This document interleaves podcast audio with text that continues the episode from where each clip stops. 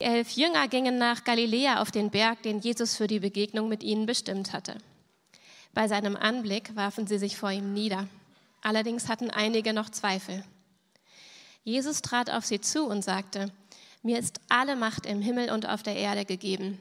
Darum geht zu allen Völkern und macht die Menschen zu meinen Jüngern. Tauft sie auf den Namen des Vaters, des Sohnes und des Heiligen Geistes und lehrt sie alles zu befolgen, was ich euch geboten habe und seid gewiss, ich bin jeden Tag bei euch bis zum Ende der Welt.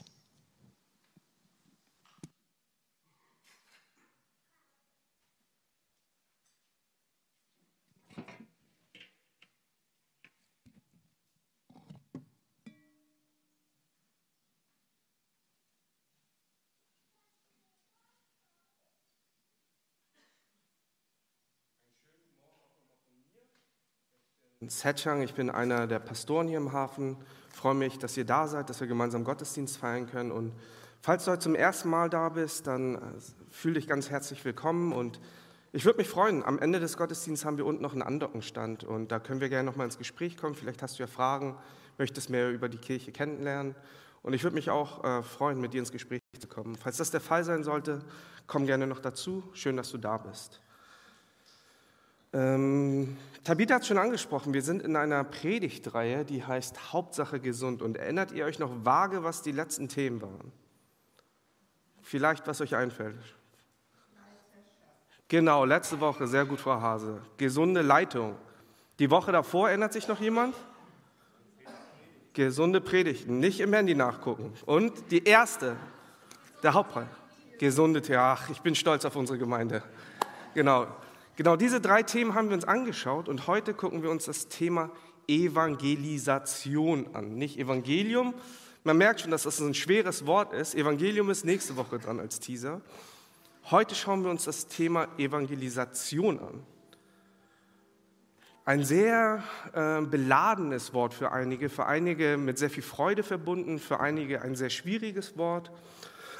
Und wieso wir eine gesunde Sicht auf Evangelisation brauchen, ist enorm wichtig, weil es wichtig für eine gesunde Kirche ist, für eine florierende Gemeinde, das Wort Gottes, das Evangelium, die frohe Botschaft von Jesus zu verkünden. Und das ist nicht die Rolle nur von Pastoren, den Profis, mehr oder weniger, oder den Leuten, die vorne stehen. Der Auftrag, den Jesus seinen Jüngern gegeben hat, der ist an alle Menschen gerichtet, die sich als Christen sehen, die Nachfolger von Jesus Christus sind. Und es ist gar kein äh, großes Thema. Viele denken, oh ja, wie soll ich das in meinem Umfeld machen? Ich muss mich doch irgendwie bedeckt halten und ich will doch niemandem meinen Glauben aufzwingen. Es gibt bestimmte Assoziationen. Ich frage dich jetzt gerade, woran denkst du als erstes, wenn du das Wort überhaupt hörst? Evangelisation. Was kommt intuitiv direkt in deinem Kopf vor? Denkst du vielleicht an den Wutprediger, so nannte ihn eine Hamburger Zeitung mal. In der Spitaler Straße gibt es einen Herrn, vielleicht kennt ihr den, er heißt Ralf Hogensohn. Und der war sehr oft immer in der Spitaler Straße aufzufinden. Und dort hat er gepredigt, hat mehr oder weniger geschrien und hat den Leuten gesagt, geht auf Jesus zu, sonst kommt ihr in die Hölle. Oder denkt ihr vielleicht an einen der abgedrehten amerikanischen Teleevangelisten, die mehrere Jets haben und in der Corona-Zeit wurde einer auch sehr bekannt, weil er durch den Fernseher versucht hat, alle Kranken, Corona-Kranken gesund zu machen. Und fünf Minuten später wurde nochmal seine Kontonummer eingeblendet. Ist das vielleicht deine Erfahrung mit Evangelismus oder Evangelisation? Denkst du vielleicht an Kreuzzüge, wo im Namen des Herrn, im Namen Gottes Kriege ausgefochten wurden, die eigentlich politischer und geopolitischer Natur waren? Oder es ist die Zeit der Kolonialisierung, wo christliche Länder in Anführungsstrichen losgezogen sind, um andere Völker die frohe Botschaft von Jesus zu erzählen, um sie dann doch zu unterjochen und auszubeuten. Oder hast du positive Ereignisse im Kopf, wenn du an Evangelisation denkst? Ich habe sehr viele positive Dinge, weil ich in meiner Jugend oftmals in Kenia und in Tansania war, um Mission zu tun. Und ich habe da sehr gute Erlebnisse gehabt mit Menschen, die Jesus nicht kannten, die wirklich ein transformierendes, also ein verändertes Leben lebten, wo wir gute Sachen tun konnten, wie Häuser zu bauen, Schulen aufzubauen, Kirchen zu errichten, Brunnen zu bauen, aber das immer gepaart mit der Verkündigung des Evangeliums. Ich habe immer noch sehr viele Freunde dort vor Ort, mit denen ich weiter im Austausch bin. Und einer meiner Mentoren, einer meiner wichtigsten Personen, die mich geprägt haben, ein Missionar in Kenia, sagte mir immer, Setchang, wenn wir vor Ort sind, dann bist du vielleicht die einzige Person, die diese Person sehen, die die Reflexion von Jesus darbietet. Vielleicht bist du der einzige Eindruck, den die Leute von Jesus bekommen. Geh im Gebet, sei bedacht, liebe die Leute, wie Jesus es getan hat. Lebe wie er und folge ihm nach Schritt für Schritt. Denn du hast die Möglichkeit, Leuten nicht nur von Jesus zu erzählen, sondern durch dein Leben auch Jesus Leben nachzuleben. Egal welche ähm, Assoziation du hast oder welche Erfahrung du hast, es ist wichtig, dass wir als Kirche, als Hafenkirche eine gesunde Sicht oder auch gesundes Evangelisieren unser nennen, weil das auch Stück weit Teil unserer DNA ist. Eine frohe Botschaft, die wir empfangen haben, die wir selber erlebt haben, die wir aber nicht nur für uns behalten wollen, sondern in die Welt tragen. Und deswegen haben wir als Hafen auch Bereiche wie Hafen lokal und global, wo wir Leuten hier vor Ort helfen. Wir unterstützen verschiedene Gemeinden in Hamburg, zum Beispiel Gold Ost und Dennis Viehoff. Vielleicht erinnert ihr euch noch an Rudi Opoku, der in Barmbek gegründet hat, mit Wir. Aber es gibt auch internationale Gemeinden, die wir unterstützen und Missionare, in Peru zum Beispiel oder in Japan, in Nagoya. Es ist also sehr wichtig für uns als Hafen, dass wir die Mission und den Missionsauftrag, den Jesus uns gegeben hat, mit Leben füllen. Und vielleicht bist du heute zum ersten Mal hier und denkst, Evangelisation, was ist das? Ihr wollt mich evangelisieren? Keine Sorge, wir wollen dich nicht indoktrinieren, wir wollen dir keinen Glauben überstülpen. Es ist eine freundliche Einladung und das Teilen unseres Glaubens mit dir. Und ja, hinten ist die Tür, die ist noch offen, aber bleib hoffentlich bis zum Ende und hör dir an, was es bedeutet, die frohe Botschaft zu hören und auch mitgeteilt zu bekommen. Denn das ist die Essenz auch unseres Lebens als Christen. Die frohe Botschaft, die uns errettet hat. Jesus Christus, die Beziehung, die wir mit ihm haben, nicht nur für uns zu behalten, sondern mit Menschen zu teilen. Weil wir wissen, wie kostbar diese Botschaft ist. Weil wir wissen, wie kostbar Jesus ist. Weil er unser ganzes Leben verändert hat. Und deswegen wollen wir uns den heutigen Text noch ein bisschen genauer anschauen. Aber bevor wir das tun, würde ich einfach noch mal gern mit uns beten. Vater, wir danken dir für den heutigen Morgen und dass wir durch deine Gnade errettet wurden, dass wir als deine Familie zusammenkommen können und wir die frohe Botschaft gehört haben, weil Leute diesen Auftrag ernst genommen haben, weil Leute wirklich den Auftrag, den du deinen Jüngern gegeben hast, wahrgenommen haben und auch uns von dir erzählt haben. Dafür danken wir dir. Hilf uns als Kirche, aber hilf uns auch individuell, keine Angst vor diesem Thema zu haben. Lass uns dieses Thema auch nicht zur Beiseite schieben. Lass uns keinen Druck oder eine Last spüren, wenn wir über das Thema nachdenken und beten oder auch darüber predigen, sondern lass uns wissen, dass es ein Privileg ist, weil du uns dazu einlädst, deine Hände und Füße in dieser Welt zu sein, dass du uns als deine Boten mitnehmen möchtest und nutzen möchtest, damit Leute wirklich ein neues Leben verspüren können. Lass uns dieses Privileg nicht zur Seite schieben, sondern lass uns als Hafen wirklich Kirche für die Stadt sein, indem wir wirklich zentriert auf deinem Evangelium leben, predigen und alles, was wir tun, sich wirklich um dich, Jesus, handelt, um deine frohe Botschaft. So eine Kirche wollen wir sein. Gib uns eine gesunde Sicht darauf und gib uns Ermutigung und gib uns Freude daran, wirklich dein Wort zu teilen. Hier in Hamburg, in unseren Familien, in unseren Arbeitskreisen, dort, wo wir sind. Jesu Namen. Amen. Und witzigerweise am Donnerstag hatten wir Kirchenleitung und einer unserer Älteste begrüßte mich schon fast mit den Worten, Kontext ist König. Das habe ich euch ja schon oft gesagt und deswegen wollen wir uns ganz kurz mal angucken, wer war Matthäus überhaupt? Wer ist Matthäus, der dieses Evangelium geschrieben hat? Und was hat Matthäus ausgemacht? Matthäus war früher ein Zöllner gewesen und für uns klingt das wie ein ganz normaler Job. Ja, okay, der hat beim Zollamt gearbeitet, aber Zöllner waren damals in der Zeit Jesus eigentlich der schlimmste Abschaum überhaupt. Sie wurden immer im gleichen Takt genannt wie Sünder und Zöllner. Das waren Menschen, die ihr eigenes Volk ausgeraubt haben, die sich bereichert haben auf Kosten anderer. Und sie waren deshalb sehr verhasst. Und Matthäus gehörte zu diesen Zöllnern. Aber Matthäus hatte sein Zöllnerleben zurückgelassen, nachdem er Jesus getroffen hatte.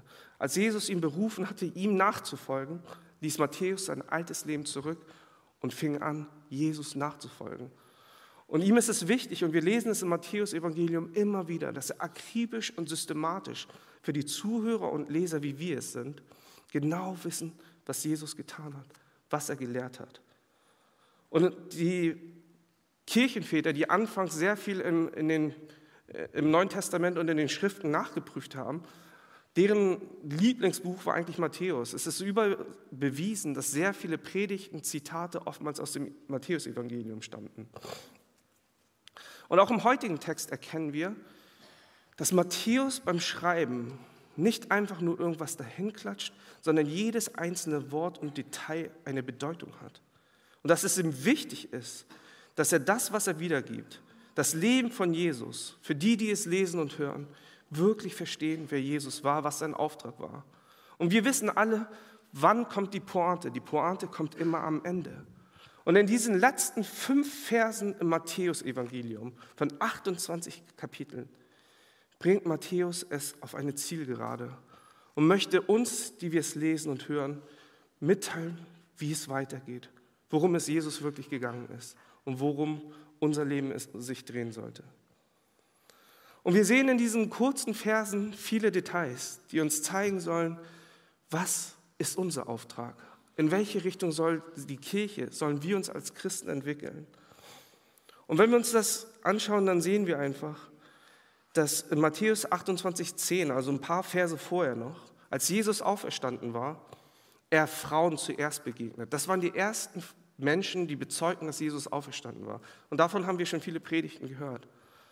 Aber diese Frauen wurden beauftragt in Vers 10, dass sie zu den Jüngern laufen um den Jüngern zu sagen, trifft Jesus in Galiläa. In Matthäus 28, 10 steht geschrieben, ihr braucht, braucht euch nicht zu fürchten. Er meint damit die Frauen, die er getroffen hat. Geht und sagt meinen Brüdern, sie sollen nach Galiläa gehen. Dort werden sie mich sehen. Das ist also der Vorspann. Jesus hat drei Jahre lang mit seinen Jüngern gelebt, hat all diese Wunder getan und in der letzten Kurve in Jerusalem angekommen ist das passiert, was wir vor ein paar Wochen äh, zu Ostern gepredigt haben. Jesus wurde äh, festgenommen, er wurde verraten von Judas Iskariot, er ist ans Kreuz gegangen, ist gestorben.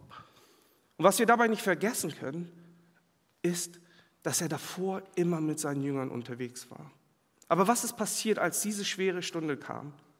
Keiner von den Jüngern ist da geblieben. Und deswegen muss der Gang der Jünger nach Galiläa sehr schwer gewesen sein. Sie sind wahrscheinlich die Straßen hinaufgegangen, weil es in den Norden ist, und mussten sich immer wieder daran erinnern, wie sie mit Jesus durch diese Straßen und Wege gegangen sind. Was Jesus für Wunder getan hat. Dass er Wasser zu Wein gemacht hat. Dass er Blinde hat sehen lassen. Dass Menschen, die nicht gehen konnten, wieder gehen konnten. All diese Erinnerungen mussten bei diesem Gang zurück nach Galiläa immer wieder aufgekommen sein. Und nicht nur das. Sie mussten sich auch damit auseinandersetzen, was sie getan hatten oder was sie nicht getan hatten, als die letzten Stunden von Jesus geschlagen hatten. Jeder hatte laut posaunt, dass sie Jesus folgen wollen, dass Jesus ihr König ist, dass Jesus Gott ist. Aber als es darauf ankam, ist keiner mehr da geblieben. Selbst der Jünger, auf den Jesus seine Kirche bauen wollte, Petrus, der immer sehr markant und stolz und sehr vorlaut rüberkommt, auch er ist getürmt. Und all diese Gefühle können wir uns vorstellen, waren in Wallung, als diese Jünger dort zurück den Weg gingen, wo Jesus auf sie wartete. Sie wussten nicht, was sie erwartete. Und die Details sind so wichtig, weil hier steht in Vers 16, zum ersten Mal die elf Jünger gingen nach Galiläa. Was für uns ganz normal wird, ist, davor wurde immer von den Zwölfen gesprochen. Allein der Fakt, dass wir hier jetzt von den elf sprechen, ist etwas, was die Jünger, die dort gingen, auch realisiert haben müssen. Einer fehlt, Judas. Drei Jahre war er wie ein Bruder für uns. Er ist mit uns gegangen, er hat mit uns gelebt, hat alles erlebt, aber er hat Jesus verraten, er hat uns verraten und am Ende hat er sich das Leben genommen. So viele Emotionen, so viele Gedanken, so viel Reue, so viel Angst muss in den Herzen der Jünger gewesen sein. Aber ein zweites Detail ist, auch hier steht im Vers 16, Jesus wollte sie auf einem Berg treffen. Und das ist kein kleines Detail. Im Matthäus-Evangelium, wenn wir akribisch mal nachlesen oder im Alten und Neuen Testament schauen, dann sehen wir, dass sehr viele theophanische Momente, also Momente, wo Gott dem Menschen begegnet, auf Bergen passieren. Und genau so, so sollte es auch sein. Vielleicht erinnert ihr euch auch an die Transfigur Transfiguration, die Verklärung von Jesus. Oder auch der Test von Jesus, als er geprüft wurde. Vielleicht erinnert ihr euch an die zehn Gebote, die Mose auf dem Berg Sinai gegeben wurden. Und das Pendant im Neuen Testament dazu ist die Spiegelung sozusagen, als Jesus zur Bergpredigt das neue Gesetz ausspricht. Immer wieder sehen wir, dass auf erhöhten Orten Gott spricht und wirkt. Und so sollte es auch hier sein. Und Matthäus schreibt dieses akribisch auf. Aber als nächstes sehen wir, dass der Weg ein Ende nahm und sie an dem Ort angekommen sind, wo Jesus sie treffen wollte.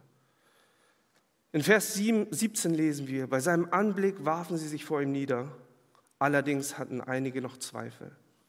Hier ist es wichtig, sich zwei Worte mal ein bisschen genauer anzuschauen. Und zwar sind es die das erste Wort ist proskuneo, das ist sich niederwerfen, aber es wird oftmals auch übersetzt als anbeten. Wenn wir von Lobpreis und Anbetung sprechen im Kirchenjargon, dann ist dieses Anbeten proskuneo. Also sie sahen Jesus kommen und sie warfen sich vor ihm nieder und beteten ihn an. Die natürliche Haltung, wenn man Gott gegenübertritt.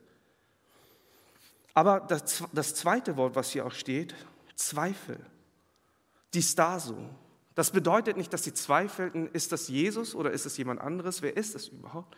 Es zeigt nochmal auf, was ich eben gerade erklärt hatte. Sie waren sich nicht sicher. Sie waren zögerlich. Sie wussten nicht, wie sie mit der Situation umgehen müssen. Sie wussten nicht, wie Jesus reagieren würde. Sie hatten Reue und sie hatten Furcht. Und deswegen waren sie sich unsicher. Wie wird Jesus auf uns reagieren? Wir haben ihn aufs Bitterste verraten. Wie wird seine Reaktion sein? Und bestimmt erinnern Sie sich auch an die Worte. Vielleicht erinnert ihr euch auch an die Worte in Matthäus 10, 28 und 29. Und dort steht, wer sich vor dem Menschen zu mir bekennt, zu dem werde auch ich mich von meinem Vater im Himmel bekennen. Wer mich aber vor dem Menschen verleugnet, den werde auch ich von meinem Vater im Himmel verleugnen. Wie schwer müssen diese Worte in Erinnerung gewesen sein? Wir haben dich verraten, Jesus. Wir haben dich verleugnet. Aber wie wirst du uns sehen? Wie wirst du uns entgegentreten? Wir haben, uns, wir haben es gar nicht verdient, von dir gerufen zu werden. Aber wir sind hier. Und mit dieser Spannung stehen sie vor Gott, vor Jesus, den Sohn Gottes. Und wie würde er nun reagieren? Er hatte doch allen Grund, auf seine Jünger zuzugehen und zu sagen, drei Jahre lang meines Lebens habe ich in euch investiert. Drei Jahre lang habt ihr gesehen, wie sehr ich euch liebe. Drei Jahre lang haben wir gemeinsam gegessen, gelacht, geweint, alles geteilt. Ich habe euch ein neues Leben gegeben, eine neue Berufung. Ich habe euch sogar die Füße gewaschen. Ich habe mein Leben für euch gegeben. Aber keiner von euch ist da geblieben. Wir hätten mit Sicherheit solche Gefühle hegen können. Wenn uns etwas Unrechtes passiert, dann verfallen wir schnell in Selbstgerechtigkeit.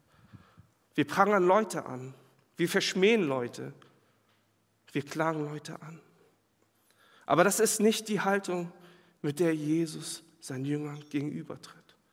Jesus wusste ganz genau, was passieren würde. Er hat ihnen auch vorausgesagt, was passieren würde.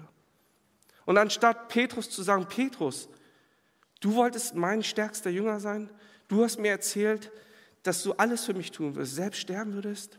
Was war da nochmal mit dem Hahn? Was war mit dem Mädchen? Nein, so spricht Jesus nicht mit Petrus. Als seine Jünger vor ihm niederknien, geht Jesus auf sie zu. Mit offenen Armen begrüßt er sie und er spricht zu ihnen. Und wir hören kein Deut von Verschmähung, von passiver Aggressivität, von irgendwie negativen Dingen. Jesus geht, richtet sie auf und selbst wenn sie ihn enttäuscht haben, gab er ihnen einen noch größeren Auftrag. Denn diese drei Jahre waren nicht dafür da, damit sie Jesus vor dem Kreuz bewahren. Jesus wusste ganz genau, das Kreuz muss geschehen. Ich muss am Kreuz sterben, damit die Welt gerettet wird. Die Mission, die wichtiger für die Jünger war, war die, die jetzt anstand. Alles führte darauf hin. Jesus hatte seine Mission erledigt. Er hatte sie bestanden. Er hat ein perfektes Leben gelebt. Er ist am Kreuz für unsere Sünden gestorben und ist auferstanden. Und diese Botschaft, diese rettende Botschaft, das Evangelium, es war nun an seinen Jüngern, den Auftrag anzunehmen, um diese rettende Botschaft in die Welt zu bringen. Und genau das war sein Wunsch für seine Jünger. Und deswegen verschmähte er sie nicht, sondern er richtete sie auf. Er machte sie bereit für diesen Auftrag. Und förmlich können wir uns vorstellen, dass diese letzte große Niederlage, der ultimative Schmerz, den die Jünger erlebt haben, eines der wichtigsten Grundlagen und Argumente war, damit sie wirklich Jesus nachfolgen können. Denn zuvor hatten sie sich immer wieder gestritten. Ich bin der Größte, ich möchte rechts neben Jesus sitzen, ich werde links neben ihn sitzen. Ihnen war es viel wichtiger, Jesus als ein Objekt zu sehen, damit sie ihre Erfüllung finden. Und leider ist das heutzutage immer noch der Fall. Was kann Jesus mir geben? Wo finde ich Ruhe und Frieden? Jesus kann gerne mein Erlöser sein. Das Ticket ins Paradies nehme ich gerne an. Aber mein Herr muss er nicht sein. Er soll nicht darüber bestimmen, wie mein Leben aussieht. Er soll nicht darüber bestimmen, wie ich meinen Partner wähle, welchen Beruf ich ausübe, wie ich mein Geld ausgebe, wie ich in der Kirche partizipiere, wie ich mit meiner Ehefrau spreche, wie ich mit meinen Kindern rede. Oftmals schauen wir auf Jesus und denken, was kann er mir erbringen? Aber das ist keine aufrichtige Beziehung.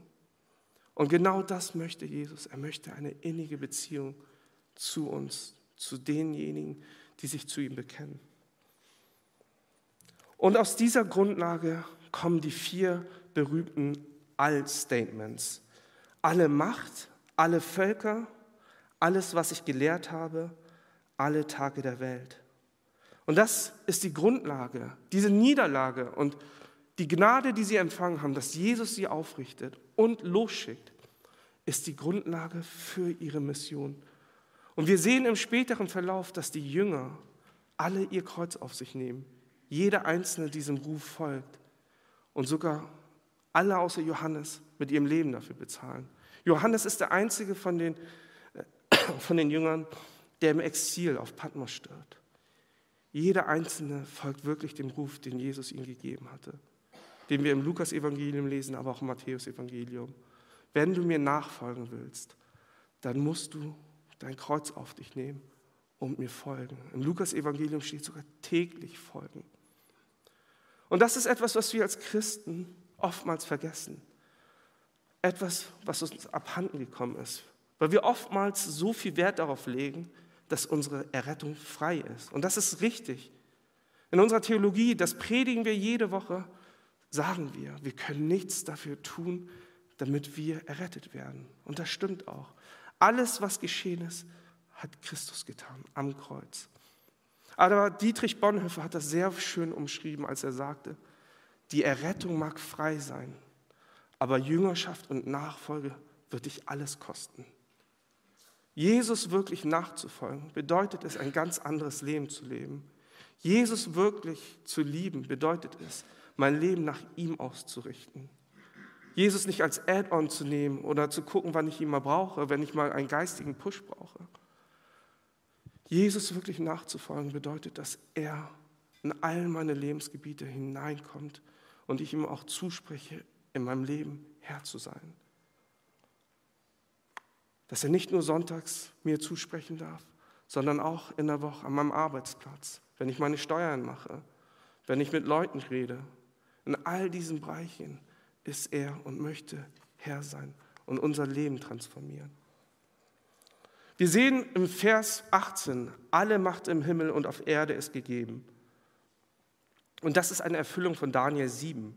In Daniel 7 lesen wir nämlich, Danach sah ich in meiner Vision einen, der aussah wie der Sohn eines Menschen. Und so wird Jesus im Matthäus-Evangelium immer wieder genannt. Der Sohn eines Menschen, der Sohn Gottes. Er kam mit den Wolken heran und wurde von dem Thron des Uralten geführt. Der verlieh ihm Macht, Ehre und Herrschaft.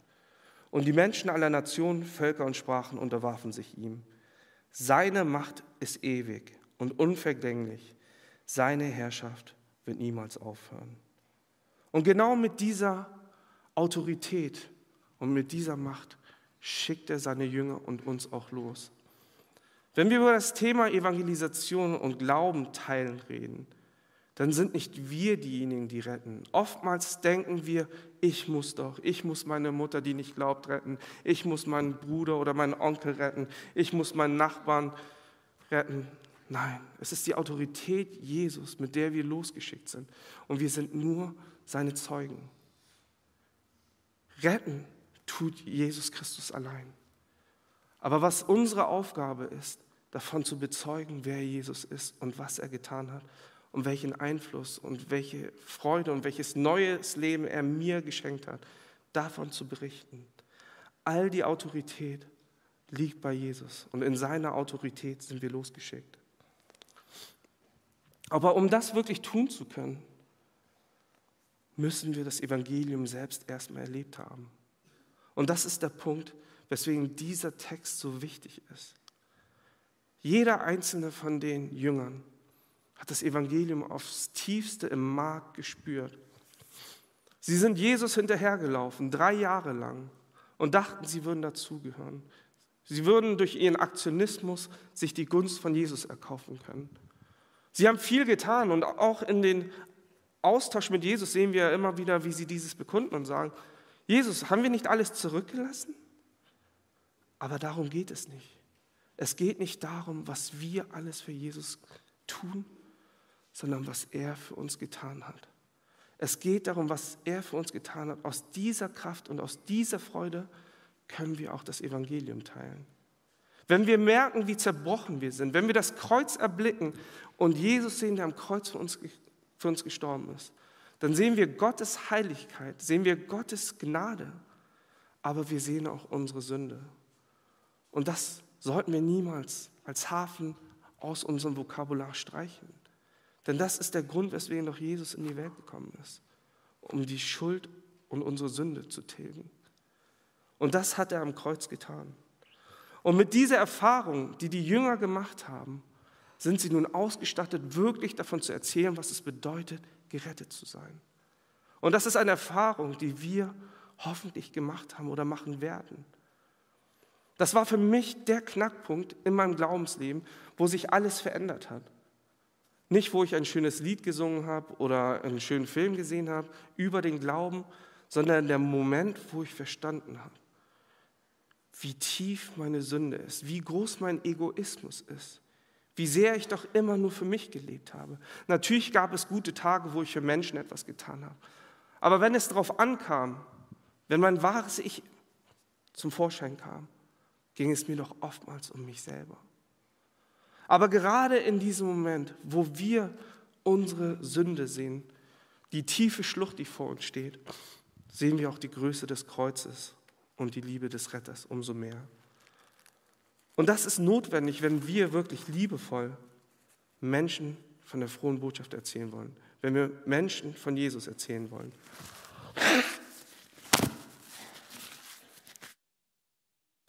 Und das war das, was die Jünger erlebt hatten. Und das ist das Erlebnis, das auch wir brauchen. Ein klares Verständnis, wer wir sind und wie wir errettet wurden und wie hoch der Preis dafür war.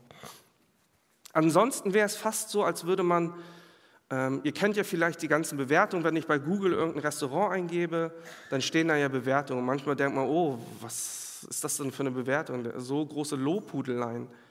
Aber es wäre so, als würde ich über ein Restaurant schreiben, das beste Essen, das Steak war saftig, das Filet, besser kann es nicht sein, zart rosa, das Gemüse war das Beste. Aber eigentlich war es gar kein Steakhouse, es war ein Fischrestaurant.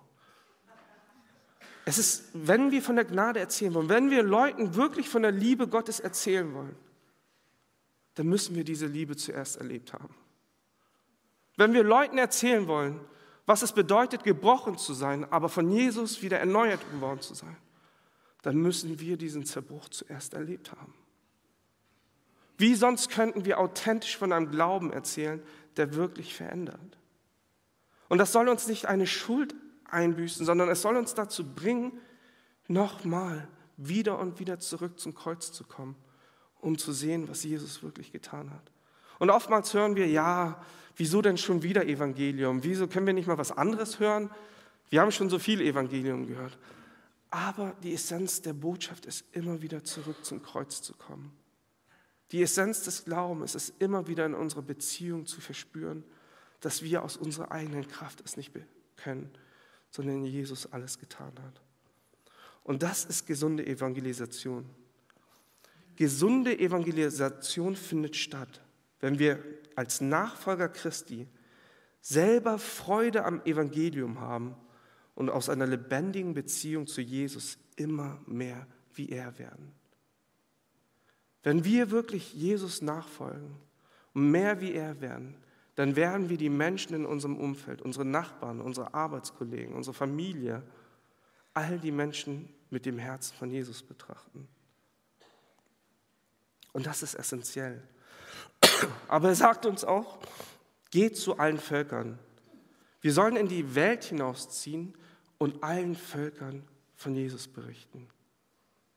Das, was vorher war, was viele Leute jedenfalls dachten, dass der Glaube nur auf die Juden limitiert war, wird hier entwertet. Und eigentlich ist es im Alten Testament auch nicht der Fall. Gott wollte Israel immer wieder nutzen, um die Nation zu segnen.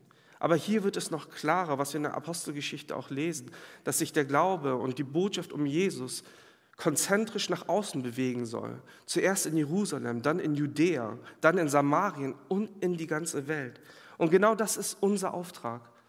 Und das ist so ein Segen. Letzte Woche erst musste ich wieder erleben oder durfte ich erleben, wie schön es ist, als Kirche Familie zu sein. Letzte Woche hatten wir einen Anbetungsabend, einen Schanzenanbetungsabend hier im Jugendkeller. Es war, glaube ich, schon irgendwie 23 Uhr und ich saß mit Herrn unten und wir redeten darüber, wie wir Gott kennengelernt haben. Wir hatten aufgeräumt, aber dann saßen wir uns aufs Sofa und wir redeten. Ich hörte seine Geschichte, was er erlebt hat in seinem Leben, wie er Jesus kennengelernt hat. Und all das mündete dann in ein inniges Gebet füreinander, in dem wir unsere Sorgen geteilt haben, in dem wir unsere Hoffnung geteilt haben. Und das ist es doch, dass wir Kirche für, für verschiedene Nationen sind, für verschiedene Völker sind. Und dass es egal ist, ob ich ein Azubi bin oder ein PhD habe. Dass es egal ist, ob ich ein Arzt, Bäcker bin, ob ich ein Koreaner oder ein Deutscher bin. All dieses spielt in Gottes Augen keine Rolle. Und unser Auftrag ist es, die frohe Botschaft von Jesus allen zu verkünden. Und diesen Auftrag wollen wir als Hafen ernst nehmen und wollen mit Leben befüllen. Und ich glaube, Gott hat uns wirklich eine gute Grundlage gegeben, wenn wir schauen, wie viele verschiedene Menschen wir hier haben, wie viel Vielfalt wir hier haben an Kulturen, Altersgruppen und auch aus verschiedenen äh, Lebensfacetten, die wir kennen. Lasst uns hier nicht aufhören. Und es ist wichtig dabei, dass wir einerseits individuell die frohe Botschaft verkünden und Leuten ein, ein Zuhause werden, aber auch als eine Kirche, als eine Familie. Wir reden oftmals über Außenfokus, Außenfokus, Außenfokus, wie wichtig das ist. Aber wenn wir einmal überlegen, bringt ein Außenfokus nichts, wenn wir Leutende hierher ziehen, sie aber hier nicht das finden, was Gott ihnen schenken möchte. Wenn wir Leuten allen sagen, hier haben wir die tollsten Events, hier haben wir den besten Kaffee, hier haben wir die beste Musik, aber die Leute sehen nicht die Liebe, die wir füreinander haben, dann sind wir eigentlich ein Gegenbeispiel für das, was Christus durch uns bewirken möchte. Deswegen sagt Jesus, an der Liebe, die ihr zueinander habt, an der Liebe zueinander werden sie erkennen, dass ihr meine Jünger seid, dass ihr zu mir gehört. Und deswegen ist es dieses duale Bild, dass ich einerseits ein Leben lebe, das wirklich Gott ehrt, Gott liebt und meinen Nächsten liebt, aber dass wir als Kirche auch uns daran erinnern, einander zu lieben, damit die Leute, die Jesus noch nicht kennen, die Gott uns aber schickt, die hier vielleicht heute auch sind, mitten unter uns erleben, was es bedeutet, dass wir eine Familie sind. Und ist es so schwer, dass wir uns gegenseitig Hallo sagen? Ist es schwer, dass wir Leute, die wir vielleicht seit Wochen sehen, mal auf sie zugehen und fragen, wie geht es dir eigentlich? Wir sind kein anonymer Club. Lasst uns nicht leben, als wären wir ein anonymer Club, sondern lasst uns wirklich schauen, wie wir einander begegnen können, wie Jesus Menschen begegnet ist. Jesus ist es nicht nur nach quantifizierbaren Zahlen gegangen. Er hat keine Strichliste geführt und hat gesagt, okay, heute habe ich 1000 erreicht, morgen 1500, so steigern wir uns hier. Ihm war es viel wichtiger, dass er mit Menschen Beziehungen gebaut hat. Er hat drei Jahre lang seiner kostbaren Zeit so intensiv in diese zwölf Jünger reingesteckt. Und davon können wir lernen. Evangelisation bedeutet auch nicht nur einfach irgendeine Botschaft rauszuhauen und sich aus dem Staub zu machen, sondern Hilfe und das Wort miteinander zu verknüpfen. Was mir früher immer geholfen war, hatte, war, dass ich versucht habe, das Ganze nicht zu überdenken. Früher, als ich noch BWL studiert hatte, in der Wirtschaft gearbeitet hatte, gab es einen Fall, wo ein Managing Director in die Firma gekommen ist, ich mich ein bisschen um ihn gekümmert habe. Wir sind in gute Gespräche gekommen. Aber ich merkte, dass er immer Rückenschmerzen hatte. Und er klagte immer, hatte ein sehr schmerzverzerrtes Gesicht und sagte, oh, ich komme gar nicht klar, schon seit Jahren habe ich Rückenschmerzen, aber irgendwie hilft nichts. Und was ich dachte, wie kann ich ihm am besten helfen? Erzähle ich ihm einfach nur von der Liebe Jesu? Das möchte ich auch tun, aber ich möchte ihm auch praktisch helfen. Ich habe in meiner freien Zeit recherchiert und geguckt, okay, welche Maßnahmen gibt es, wo gibt es Experten, habe ihn dann an die Hand genommen. Er sprach, er sprach damals noch kein Deutsch, kam aus Korea und sprach Englisch und Koreanisch und ging zu Experten, Er hatte einen kleinen Eingriff, eine OP und danach war seine Welt verändert. Und er sagte zu mir, wieso hast du dir so viel Zeit genommen? Ich verstehe das Ganze gar nicht. Dein Job inkludiert doch gar nicht, dass du das für mich machen musst. Aber ich sagte ihm, ja, ich gehe in die Kirche und ich mag es einfach, Leuten zu helfen. Und wir kamen ins Gespräch und davor haben wir nur über die Arbeit gesprochen. Aber er berichtete und sagte, ja, weißt du was, ist ganz witzig. Meine Frau ist auch so eine Christin wie du. Und die hat immer gebetet, wenn wir mal umziehen, dass ich einen Freund treffe, der mir endlich mal was von Jesus erzählt. Und seine Frau war noch gar nicht da und er rufte sie an. Hier ist so ein langweiliger Typ. Wenn wir irgendwie feiern gehen und irgendwie trinken gehen, dann ist er nie dabei. Und das bin ich gewesen. Aber so sind wir ins Gespräch gekommen und er sagte zu mir, meine Frau kommt in zwei Wochen, du gehst doch in so eine Kirche, kann ich mal mitkommen? Und Stück für Stück erhörte Gott das Gebetsanliegen seiner Ehefrau durch mich. Nicht, weil ich der Held bin, sondern weil Gott das perfekte Timing hat. Und ich glaube, wenn wir das Ganze auf großen Sphären sehen, dann müssten wir keine Furcht haben, sondern sollten ermutigt sein, dass Gott in seiner Souveränität derjenige ist, der Menschen rettet. Er aber in seiner Barmherzigkeit sich entschieden hat, uns dafür zu nutzen. Und in diesem Vertrauen sollten wir ermutigt sein, auch in unserem Arbeitsfeld, in unseren Beziehungen immer wieder nach Momenten zu schauen. Und ich sage jetzt nicht, dass ihr morgen alle am Montag zur Arbeit geht und den Leuten erzählt, ja, okay, ihr, weißt du, was typologische Theologie ist? Oder hast du schon mal was von promillennialer äh, Eschatologie gehört? Nein, fangt erstmal ganz sachte an. Redet einfach darüber. Ich war gestern in der Kirche und das hat mir voll gut getan. Und über kleine Gespräche werden eine Reaktion kommen. Werden Leute, die Interesse haben, auch fragen. Und Leute, die kein Interesse haben, werden vielleicht auch nicht fragen. Aber wir müssen das Ganze nicht überdenken. Seid offen für das Wirken des Heiligen Geistes. Und das ist genau der Punkt. Weil wir das nicht alleine tun, sondern mit Jesus selbst.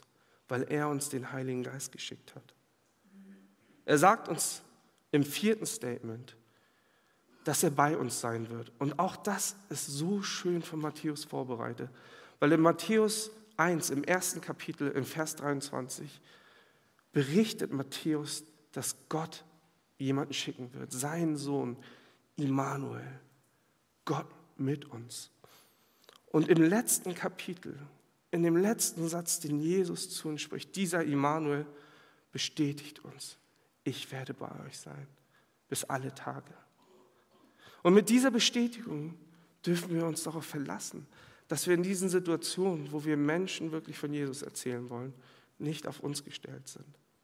Und ich weiß, für einige ist das ein großes Thema, weil darunter auch Menschen sind, die unsere Familie sind, mit, der wir, mit denen wir uns wirklich wünschen würden, gemeinsam Glaubensleben zu teilen.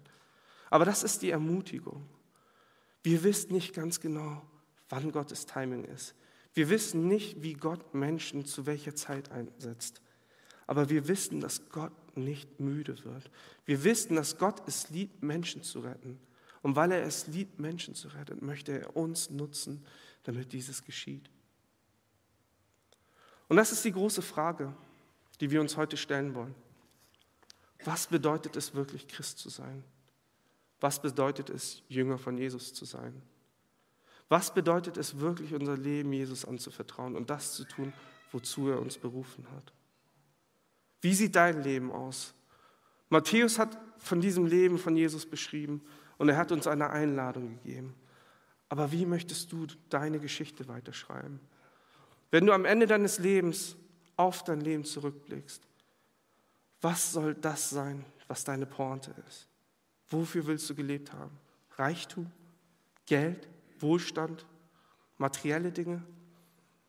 Ist es Komfort, Bequemlichkeit, Kontrolle? Frag dich jetzt, wenn du retrospektiv in der Zukunft zurückschauen möchtest, was für ein Leben möchtest du gelebt haben? Matthäus, nein, Jesus bietet uns ein ganz anderes Leben an.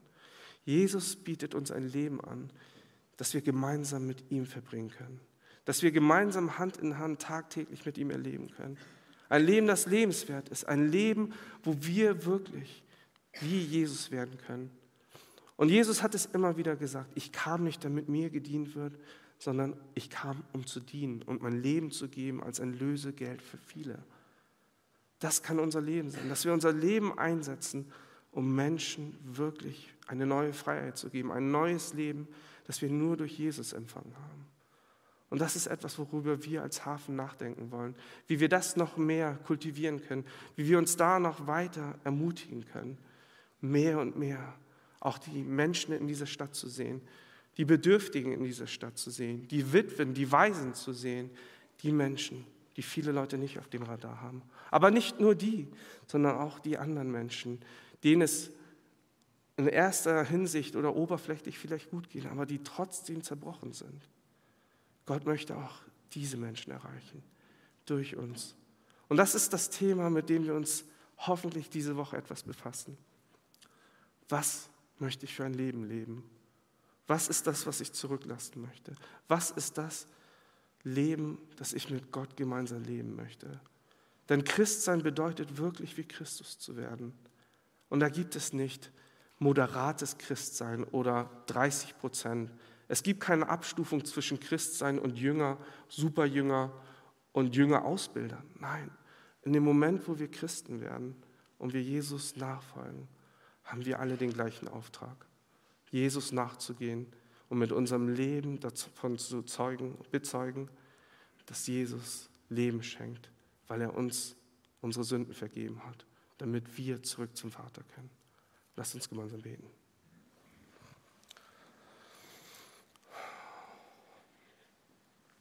Vater, wir danken dir für deine Botschaft, die du uns gegeben hast durch deinen Sohn Jesus dass du uns so sehr geliebt hast, dass du deinen Sohn geschickt hast, der am Kreuz für uns gestorben ist, damit die, die wir glauben, nicht verloren werden, sondern das ewige Leben haben.